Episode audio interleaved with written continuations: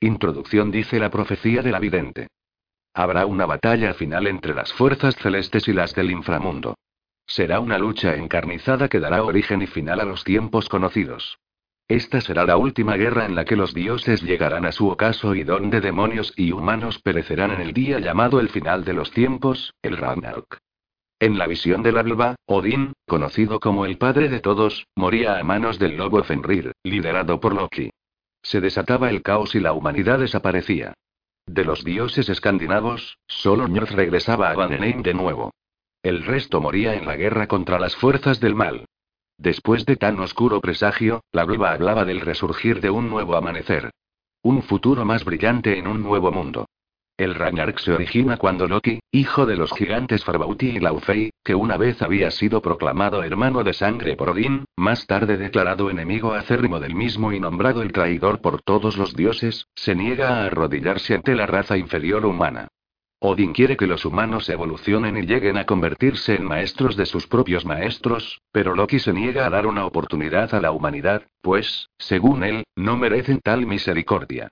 Cuando el dios Aesir escuchó de boca de la vidente el poema profético sobre su destino, decidió tomar cartas en el asunto para que aquello no sucediera. No podía permitir que la profecía se cumpliera, él no podía desaparecer, la humanidad no podía ser aniquilada, así que secuestró a Loki, el origen de todo mal, del Jotunheim, y lo encarceló en el Asgard en una cárcel invisible de rocas de cristal. Odín ya sabía que nadie podía fiarse de Loki pues era un timador, un dios transformista que adoptaba mil caras distintas cuando mejor le convenía. Él mismo había sufrido de la peor manera las artimañas de tamaño engañador y su querido hijo Balder había perdido la vida debido a sus maquinaciones. Sin embargo, Loki, a través de uno de sus famosos engaños, se escapó de la cárcel y descendió a Midgard, la Tierra, para reírse de la humanidad y truncar el proyecto de Odín. Fue entonces cuando las dos familias del panteón escandinavo que habían vivido enemistados en otros tiempos, los Aesir, liderados por Odín, y los Vanir, liderados por Freyja, unieron sus fuerzas de nuevo y crearon a los Berserkers y a los Vanirios para proteger a la humanidad de las fechorías de Loki, el hijo de los Jotuns. Odín fue el primero que escogió a sus guerreros e Einherjars, vikingos inmortales, y los tocó con su lanza otorgándoles el Od, la furia animal, convirtiéndolos así en guerreros berserkers con semejanzas genéticas e instintivas a la de los lobos, su animal favorito. Los hizo descender a la tierra con el objetivo de mantener a Loki a raya, y durante un tiempo fue posible. Pero las mujeres humanas eran muy atrayentes para ellos, así que mantuvieron relaciones sexuales e hibridaron la raza pura berserker. El dios gigante Loki consiguió llevar a su terreno a algunos de los híbridos, ya que al ser de naturaleza semi-humana eran mucho más débiles y susceptibles a las promesas y a los deseos que él les ofrecía a cambio de unirse a sus filas. Transformó a todos los que se fueron con él en lobeznos, seres abominables y sedientos de sangre que podían parecer humanos, pero que, al mutar, se convertían en auténticos monstruos asesinos, los llamados hombres lobo. Loki conseguía de esa manera mofarse de Odín y de su creación. El Midgard entonces se descontroló.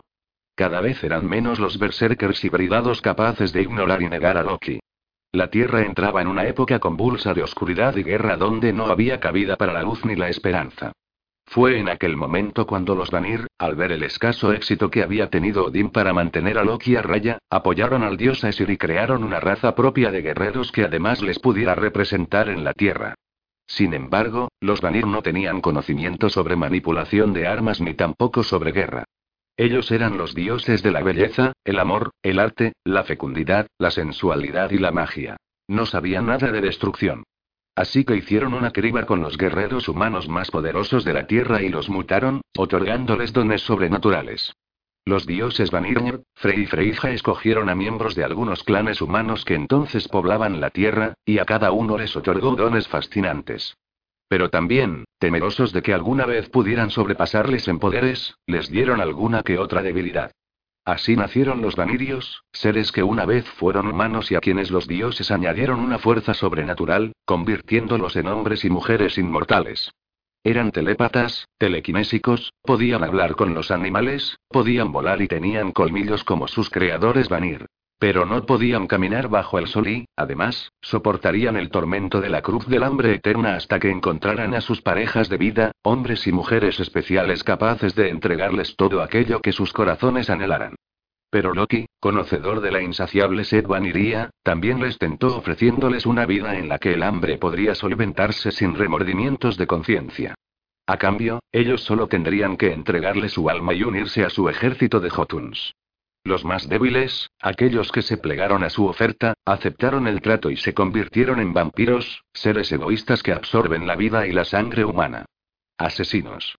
Ahora, ante el refuerzo y la ofensiva de Loki y su séquito, los Vanirios y los Berserkers que no se han vendido a él se verán obligados a aparcar todas sus diferencias y a permanecer unidos para luchar contra todos aquellos que se han confabulado para conseguir que el Ragnarok llegue a la Tierra y se pueda destruir así a la humanidad. No obstante, en la lucha encarnizada contra el mal, ni siquiera la ayuda de estas dos razas de seres inmortales es suficiente para la causa. Los Vanirios y los Berserkers son fuertes, pero necesitan aliados ahora que se acerca el ocaso de la Tierra. Muchos humanos de almas oscuras que están a la orden de Loki han unido sus fuerzas, sabedores de que el Ragnarok se aproxima. Según ellos, la Tierra se rige por ciclos, y el ciclo final debe llegar cuanto antes para que su dios, Loki, haga llegar un nuevo día. Durante siglos, han creado sectas y organizaciones que estudian, secuestran y maltratan a seres como los Vanirios y los Berserkers, y no conformes con eso, intentan provocar esa apertura dimensional, esa puerta a través de la cual Loki podría entrar a nuestro mundo y sumirlo para siempre en la oscuridad. Organizaciones como Neuscientis, la secta Locasena, brujos y hechiceros, lobeznos, vampiros y escoria humana han decidido provocar ese parto planetario antes de tiempo a través de la manipulación de mentes privilegiadas de geólogos y físicos cuánticos. Y es algo que Odín y Freyja han decidido evitar a toda costa. Hasta ahora, los dioses no podían interceder directamente en el plan evolutivo de la humanidad y esperaban una señal, un acontecimiento, la llegada de un nuevo guerrero que desencadenara la jugada maestra y empezara a mover las fichas. Ese momento ha llegado. La diosa Vanir y el dios Aesir enviarán a la tierra a todos los ejércitos de Asgard y del Vanheim, en un intento desesperado de igualar las fuerzas y echar una mano a Vanirios y Berserkers. Freyja dará carta blanca a sus valquirias para que por fin desciendan a la tierra e implanten su ley. Estas mujeres guerreras son despiadadas, caprichosas y letales, y han permanecido en el Vingolf junto a Freyja desde el momento en que fueron concebidas y dotadas de sus dones. La diosa les va a dar la oportunidad de liberar su frustración y abrazar de una vez por todas su ansiada libertad, aunque para ello tengan que arriesgarse y dejar atrás la protección que los muros del Valhalla les había dado. Odín, a su vez, enviará a sus Einherjars, aquellos guerreros inmortales que no ha transformado en berserkers. Estos guerreros habían sido una vez humanos, y entregaron su vida honorablemente en defensa de los suyos y de los dioses. Ahora son hombres poderosos, con grandes dones, y están dispuestos a todo con tal de luchar en nombre de Odín. El destino de la humanidad está en manos de estos seres, y ni siquiera el tapiz de las normas en el que se lee el destino es claro en cuanto al final que de la raza humana se refiere. No obstante, los dioses saben que si el ser humano pierde esta batalla desaparecerán con ellos, y eso no lo van a permitir. Hay demasiado en juego. Pero ni siquiera estos guerreros que van a luchar por la humanidad están a salvo de la energía de la Tierra. Una energía que se mueve a través del amor, el odio, la rabia, la compasión y el sexo. El ser humano es visceral, igual que la realidad en la que vive. Valkyrias y Einerjars bajarán de los cielos para defendernos, pero ¿cómo se defenderán ellos de un planeta tan cargado de emociones? ¿Protegerán sus corazones? El tapiz del destino no está acabado, y cada movimiento que se haga en la Tierra lo transforma y le da nuevos colores y nuevas cienas. Cada acción tendrá una reacción. No hay mayores estrategas que los dioses, pero incluso ellos no están seguros de ganar la partida contra Loki porque, ¿qué importan los planes cuando estás en una realidad tan imprevisible y voluble como la nuestra? Unos nos defienden, los otros nos atacan. Unos esperan nuestra aniquilación. Y los otros se sienten obligados a defendernos y luchan por nuestra salvación, sin ser conscientes de que mientras nos salvan, alguno de nosotros también puede salvarlos a ellos. Los humanos somos la raza débil, estamos justo en medio, viviendo nuestras propias vidas, ignorantes de aquello que nos rodea. Pero incluso la raza menor puede dar lecciones a las razas superiores, como por ejemplo que en la guerra y en la venganza el más débil es siempre el más feroz. La batalla final entre el bien y el mal lleva labrándose desde hace tiempo, pero, esta vez, las pasiones, los anhelos, la amistad, el corazón, el amor y la valentía, serán factores decisivos en su desenlace. El Ragnarok se acerca. ¿Y tú, de parte de quién estás? Da comienzo el principio del fin. Elige tu bando. No existe la luz sin la oscuridad.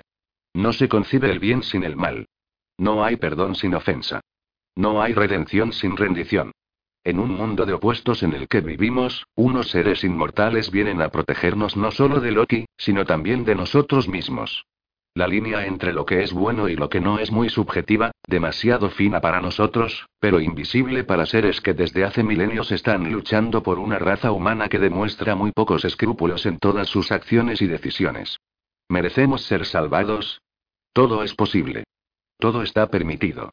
Y todo es más real de lo que creemos. Esta es la saga Vanir. Bienvenidos al mundo de Elena Valenti. 1. Era la mano derecha de Loki. Así se lo había confirmado cuando le delegó la misión de acabar aquello que no pudo acabar Sirrak, el supuesto príncipe de los elfos oscuros. Era el momento de Lekir. Debía aplastar cualquier rebelión, cualquier luz de esperanza. Y eso había estado haciendo hasta entonces. Tenía a todos sus arqueros preparados para apuntar con sus flechas a aquel pequeño grupo de rebeldes.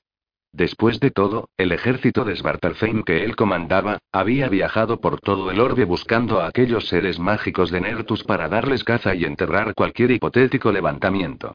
¿Cómo se suponía que iban a luchar con tan pocos efectivos?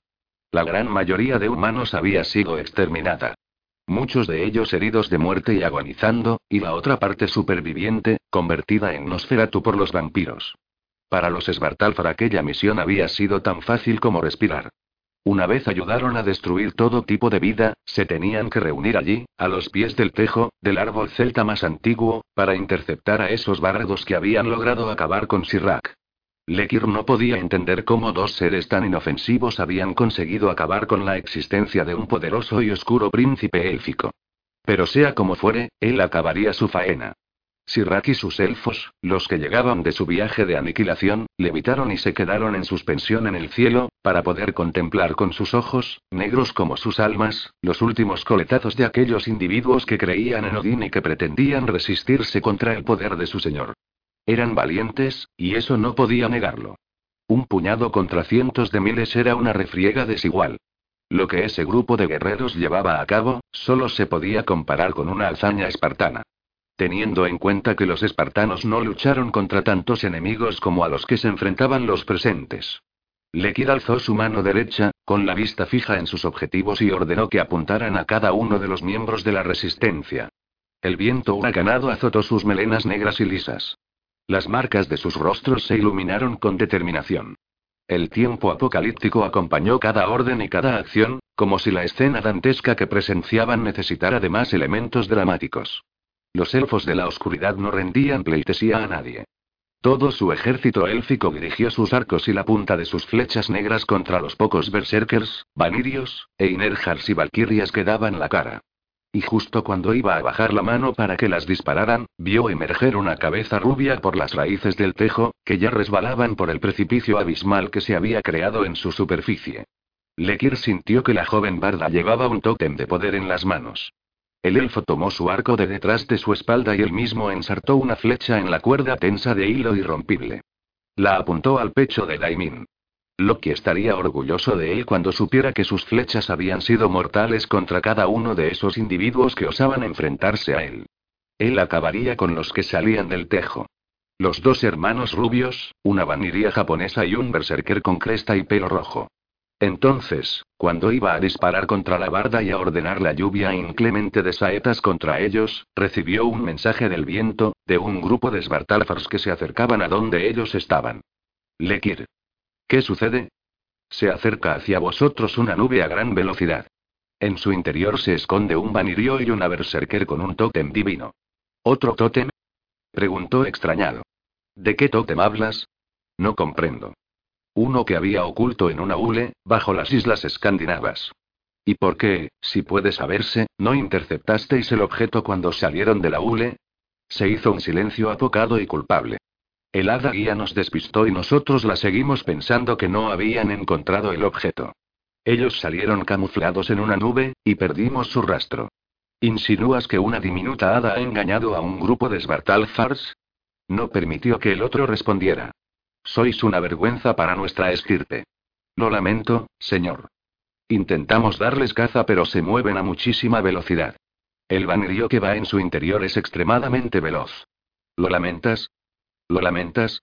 repitió incrédulo. Él mismo mataría a ese Svart con sus propias manos, por inepto. No quiero oír ni una palabra más. ¿Sabemos a quién pertenece el tótem?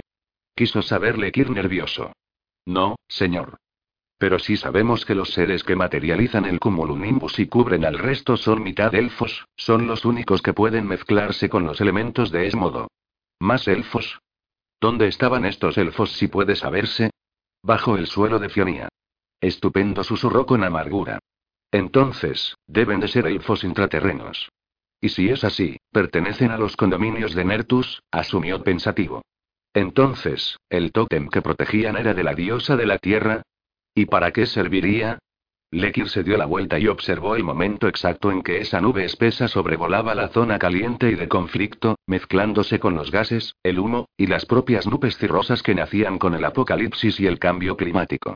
A lo lejos, varios tornados recorrían la superficie de un lado al otro arrastrándolo todo a su paso. Eran grandes como podía serlo una ciudad, y podía verse a lo largo de su grisáceo tubo, dando vueltas sobre su propio eje, todo lo que ya habían desenraizado de la tierra. Era hermoso. Espectacular. La ventisca, potente y feral, que levantaba el tornado ayudaba a avanzar a aquella nube, que además era alcanzada por una vaniría encinta y su compañero rubio. Acababan de entrar en ella. Lekir les lanzó una mirada llena de suspicacia y después desvió su atención al resto de guerreros. Einerhars, Valkyrias, Berserkers, Vanirios y demás se estaban movilizando como si de una coreografía se tratara, tomando cada uno un puesto y una posición. Heridos, cojos, renqueantes, estaban decididos a actuar, a ejecutar una acción conjunta. Algo traman, dijo Lekir incrédulo.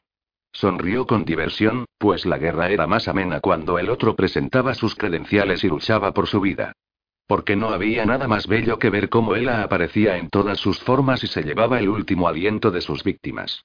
A Lekir le gustaba ver el modo en que a los ojos de sus contrincantes se les apagaba la luz. Entonces el elfo alzó la mano para que todo su ejército le prestara atención. Y cuando lo obtuvo, señaló a la nube que se acercaba por el sur para, acto seguido, gritar con todas sus fuerzas. A por la nube. Llevan un tótem. Hay que interceptarla. Acto seguido, los elfos se replegaron y emprendieron el vuelo juntos, como si de dibujar un dardo en el aire se tratase. Lekir ordenaba. Ellos obedecían. En aquel precipicio era desde donde mejor se observaba la batalla. Él la llegaba de su largo viaje por el mundo, sembrando el terror en cada país, ciudad y territorio, y aterrorizando a las almas que se llevaba por delante. Todas irían al Eleim, y allí, las eliminaría para que nunca más pudieran reencarnar. Sin embargo, el único obstáculo, lo único que se le resistía en su atroz persecución de la vida, era aquella luz que continuaba destilando la sacerdotisa de pelo rojo. La humana, pareja de un berserker con dones de Seidman, era su némesis. Él abría las puertas del infierno y cerraba el ciclo de la reencarnación. Ruth abría las puertas del cielo y permitía que las almas regresaran una vez descansaran de la extenuante experiencia en la tierra. Por esa razón ella misma se encargaría de matar a esa joven me tomen todo, y lo haría con sus propias manos. Y la haría sufrir. La haría sufrir porque necesitaba que el alma de esa chica nunca volviera a la vida, porque regresaría sin duda mucho más fuerte, porque los ciclos siempre eran así, y porque él odiaba tener competencia. Por eso, su muerte se recordaría siempre. Ella haría que fuese memorable. Primero mataría a los pequeños que protegía con su propio cuerpo, unos niños llenos de energía y vitalidad, cuyo olor a miedo le maravillaba. Y después mataría al Noiti, esa muleta emocional y vital a la que esa humana se había sujetado como clavo ardiendo. Juntos habían superado muchas cosas y habían evitado victorias mayores de los Jotuns. Pero esta vez no se iban a escapar. Cuando el alma de Ruth estuviera repleta de dolor y ya no hubiera luz a la que sostenerse, la aplastaría, sin más y ella misma absorbería el alma de la cazadora, para que nunca regresara de entre los muertos. No habría rastro de ella ni en el Elaine ni en el caldero. La esencia de Ruth dejaría de existir. Desaparecería para siempre. Él echó el largo pelo hacia atrás y permitió que el vendaval azotara sus bellas facciones. Su madre Angraboda la admiró desde al otro lado del despeñadero en el que se había convertido el cementerio celta de Yangerni y ella sintió al escuchar sus pensamientos, como si le diera permiso para ejecutarlos. No hacía falta decir nada más. Cuando su padre llegara a lomos de Fenrir, estaría feliz de ver cómo habían dirigido el fin de esos guerreros. Se sentiría orgulloso de su familia.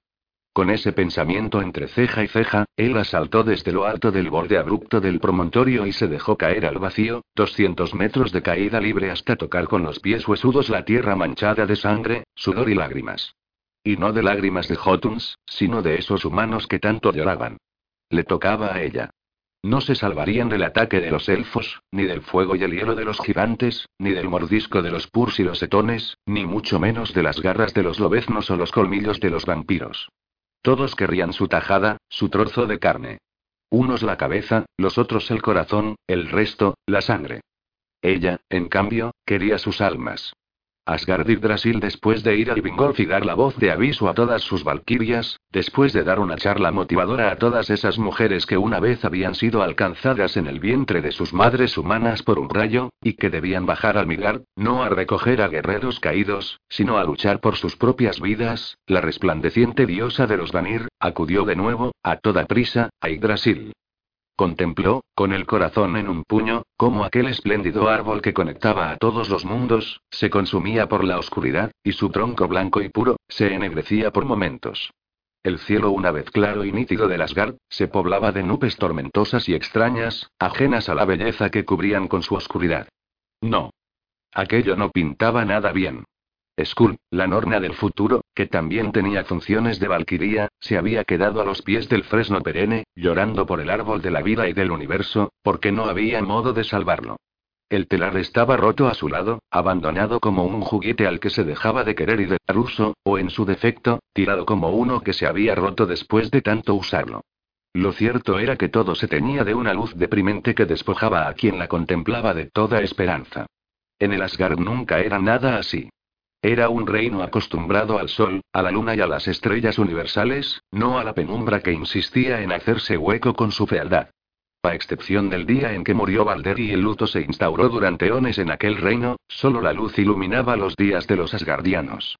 Pero aquel trágico escollo ya se había superado.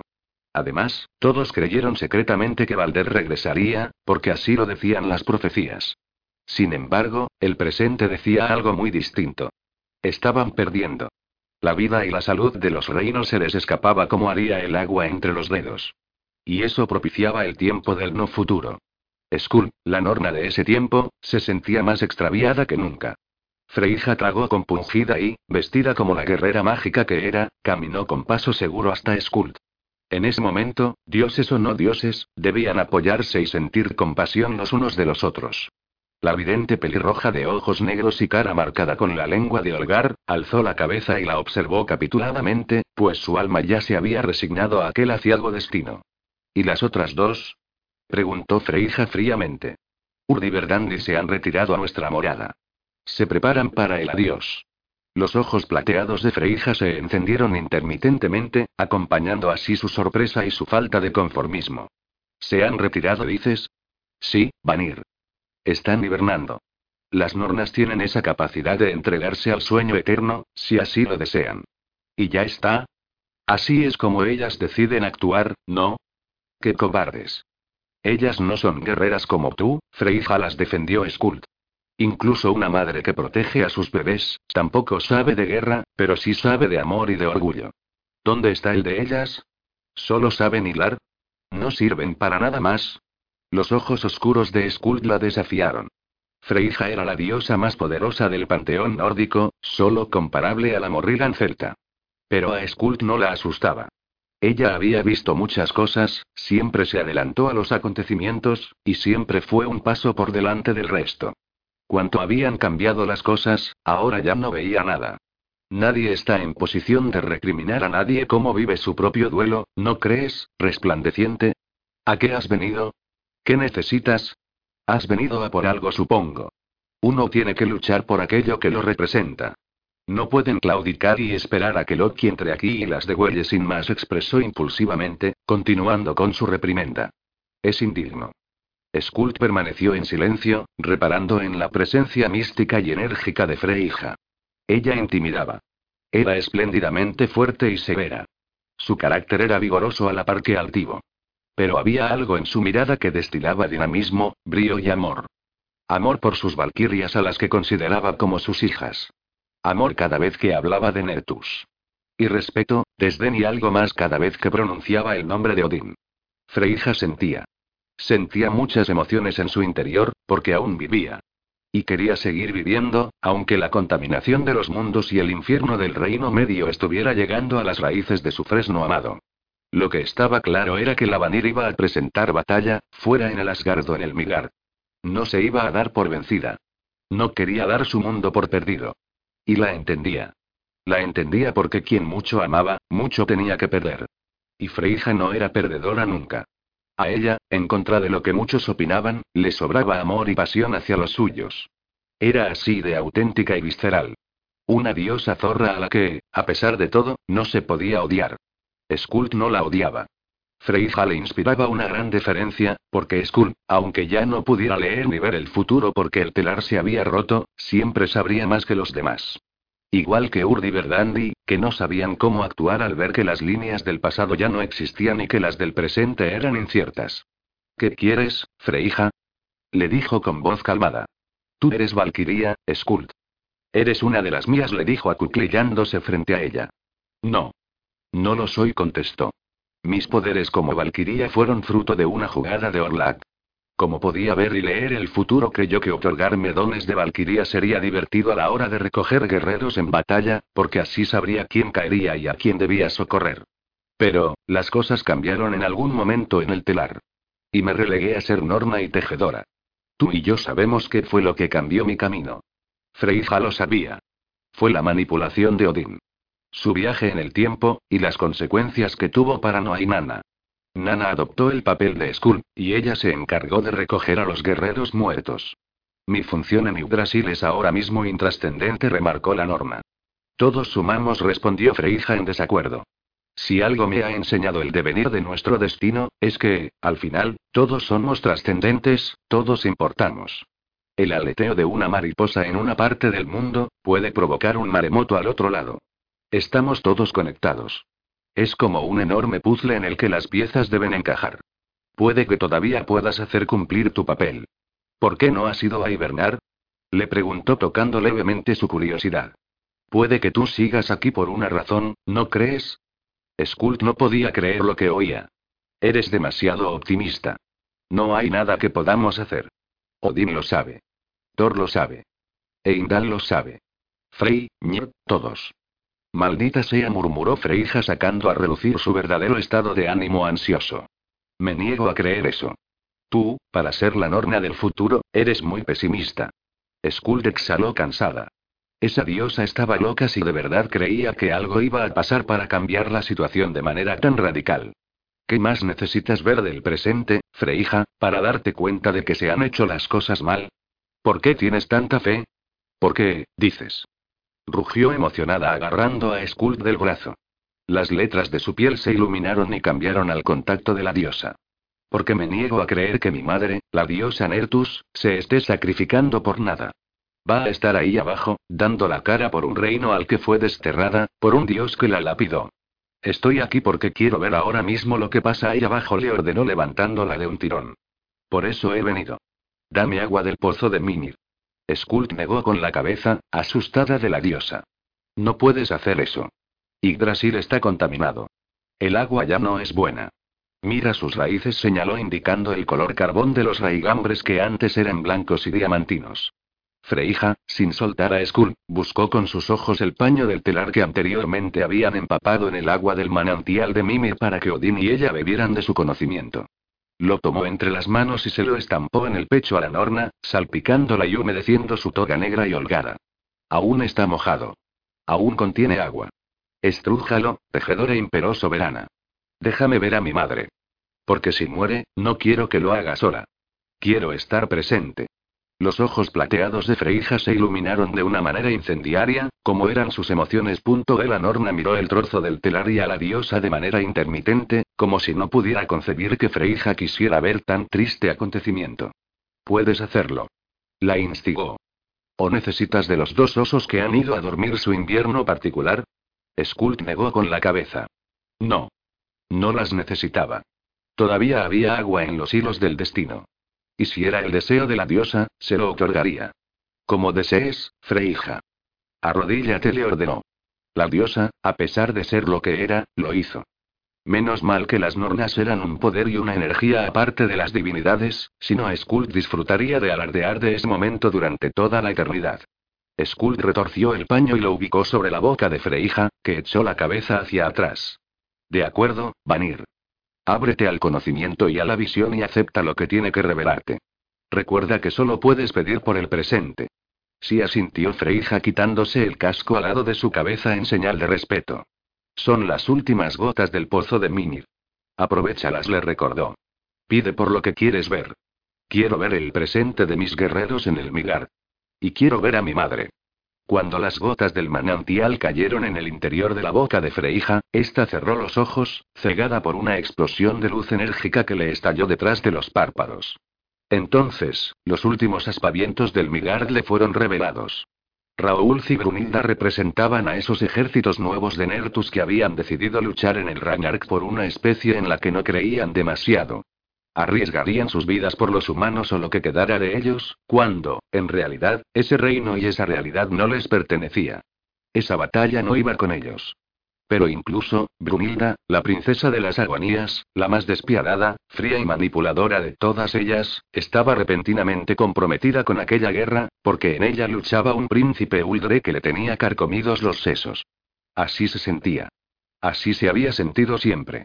Los elfos temían a las agonías por su increíble poder, porque podían obligarles a hacer lo que ellas quisieran y porque poseían la fuerza de la seducción, la misma que ponía de rodillas a lobeznos, vampiros, elfos de la oscuridad y todo tipo de Hoptuns que las mirasen. Si ellas así lo deseaban, con solo un aleteo de aquellas larguísimas y curvadas pestañas, les tenían comiendo de sus manos. Los Uldre, por primera vez, decidieron que en vez de valorar su don como algo terriblemente negativo, lo aprovecharían en su beneficio. Así que, Jotun al que ellas hipnotizaban, Jotun que ellos mataban con sus flechas y sus lanzas. Raúl no lo sabía, pero Brunilda había enlazado su alma con él desde la primera vez que lo vio, hacía muchísimo tiempo, en otro espacio, en otro mundo y en otro lugar. El príncipe de los elfos se hacía el loco, porque lo cierto era que le aterrorizaba creer que era el objetivo y el amor platónico de una agonía. Pero así era. Por tanto, aunque los Uldreelver y las agonías, no parecían pintar demasiado en esa guerra, sí que lo hacían. Pues aunque el elfo lo negase una y mil veces, y no había más ciego que el que no quería ver, él, inconscientemente, también procuraba que la agonía no se expusiera demasiado. Porque era en la guerra cuando emergían las más altas y bajas pasiones, y cuando el corazón se destapaba junto con el miedo. Fuera como fuese, el valor de los dos ejércitos de agonías y Uldreelver era incontestable. Y lo que hacían por el resto de guerreros directamente relacionados con Odín y Freija, era digno de admirar. Porque, luchaban en favor de esos dioses, aunque su diosa Nertus no estuviera allí con ellos. Llegaron a ese lugar de la mano de los bárbaros Daimin y Carrick, y con ellos se mantuvieron, ayudándoles a intentar conseguir su objetivo y hacer realidad su misión. Solo hacía falta ver si aguantarían hasta el final. 2. ¿En el interior de Yangernir instantes antes ya tienes el sello? preguntó el elfo. Nuestra diosa Freija es muy exigente con eso y sin el del don no se entrega por completo. Entonces, no podrás cumplir tu objetivo. Ella asintió y mostró parte del nudo perenne que asomaba por debajo del corsé, a la altura del pecho. Lo tengo. Steven es mi pareja, dijo con orgullo. Él me da el don. Steven sonrió y sacó pecho. Agelistor quedó complacido. El elfo de la luz pasó la palma abierta de su mano de largas uñas por la piedra y dijo. Que lo que oculta el hechizo sea mostrado. Una especie de polvo dorado rodeó la piedra rectangular. Poco a poco, la imagen se desdobló hasta que mostró un libro de tapas doradas. Daimin lo estudió y lo tomó de manos de Agelistor. Agelistor se echó a reír, como si el libro le hubiese dado una grata sorpresa. ¿Sabes qué es? preguntó Agelistor. Un libro. Ah. Pero no es un libro cualquiera, niña movió el dedo índice de un lado al otro, en señal de negación. Este diario dorado, explicó a Gelistor, fue entregado a la valquiría más poderosa de todos los tiempos, de manos de Freija. Se creó en el Asgard. Sus hojas de lino irrompible fueron extraídas del telar de las Nornas Verdandi, Urdieskuld. Daimin lo ojeó y dio con una página que no tardó en leer. Dicen que me llamo Brin. Brin la salvaje y cerró el libro y dijo. No puede ser. Pero este libro pertenece a la generala. Agelistor negó con la cabeza. También te pertenece a ti. En este diario que Ardan de las Irlandas encontró bajo los escombros de Arran. En este diario que viajó a través de ríos y mares hasta llegar a manos de las agonías de Lochranza. En este diario que los elfos de la oscuridad han querido destruir, se esconde una historia. Una historia señaló el comarra de Daimin que solo tú puedes leer con el corazón. Solo tú, parda. Salid de aquí. Volved a la superficie del Migard y lee. Daimin, lee. ¿Por qué no lo puede leer aquí? Preguntó Steven aturdido. Aquí estamos a salvo. Esto no deja de ser un aule. Las cuevas de Nertus son atemporales, no tienen que ver con el tiempo real del Migar. Lo que aquí se lea no influye en la Tierra. Tienes que salir afuera y leerlo. Y tenéis que daros mucha prisa, les recomendó lamentando la situación. Tenéis que salir ya. Gelistor se levantó del trono y les empezó a empujar y a meter prisa para que salieran de allí. Pero y Daimin lo miraba por encima del hombro. Solo tengo que leer. Tienes que leer, Daimin, frente a Kran el tejo de la vida y la muerte, el símbolo de tu clan. Allí lee la primera página de este libro. Allí donde todo empezó y todo puede acabar. Allí donde todo acabó, todo puede volver a empezar. Su rostro lleno de arrugas sonrió con misterio. Pero ya he leído la primera página y habla de Brin. No. No habla de Brin, contestó él de forma enigmática. Abre el corazón, Barda, y lee. La verdad te será revelada. Y vosotros señaló a los otros tres, encargaos de que nadie le haga daño mientras lo hace. Protegedla. Es nuestra última oportunidad.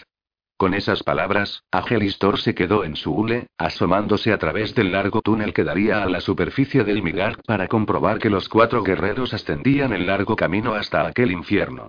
Y el infierno real había llegado a la tierra mientras ellos se habían mantenido resguardados en la hule. Cuando los cuatro salieron a la superficie no estaban frente al tejo. Parte de la superficie se había derrumbado y ahora, el árbol, asomaba solo, en lo alto de todo, como en el extremo de un acantilado. A sus pies, hordas de purs, etones, vampiros, lobeznos y elfos escalaban la árida roca que antes había sido montaña llana y verde. Las agonías atraían a los vampiros como podían. Eran muchas. Por fin habían llegado los refuerzos y Brunilda encabezaba la ofensiva. Pero nunca serían suficientes. Raoul, el líder de los Uldre, se encargaba de matar a todo aquel Jotun que quedaba noqueado por la energía de las Tskams. Hacían un buen equipo. Abajo, intentando defender el tejo, Daimin podía localizar a sus padres, Win y Beata, que habían llegado para apoyarles. Como Ruth, Adam, Daana y Menui, incluso los Einerjars y sus valquirias habían llegado a tiempo y lanzaban rayos intentando detener el avance de los ejércitos de elfos oscuros que amenazaban por el oeste. Era el Ragnarok. El Ragnarok en todo su esplendor. Carrick la tomó del brazo y le dijo: Daimin. Ve. Vamos todos. No la censuró él. Daimin, vuela hasta el tejo y empieza a leer el libro. Es lo que tienes que hacer. Es tu misión, la razón por la que eres tan especial. Nosotros te protegeremos. Kariki Daimin le abrazó con tanta fuerza que parecía que iba a romperlo. No sabía lo que tenía que decirle, no le salían las palabras. Kariki, sí, lo se lamentó él sabiendo que aquella era, posiblemente, la última vez que se verían en ese mundo. Iska o un liun de, Mobratai. Te quiero, hermano mío. Siempre. Mae. Y yo a ti, hermana. La más valiente guerrera de todos los tiempos. La mejor de las hermanas que uno puede tener. Mae. La besó en la frente y se despidió de ella con una sonrisa auténtica, una de verdad, llena de luz, para intentar borrar todas las veces que ambos habían llorado en silencio, en su propia oscuridad. Carrick se unió a Iko, que gracias a su don de invisibilidad podía defender el avance de la barda. Steven empezó a ascender la roca caliente al tacto. Daimin lo agarró del chaleco y voló con él durante los siguientes metros hasta su destino, esquivando rocas que caían, los gases de las grietas que se abrían y quemaban, incluso, las serpientes doradas de los elfos oscuros que ya los habían localizado e intentaban detenerlos como fuera. Daimin y Steven lo intentaron esquivar todo, con más ganas que acierto.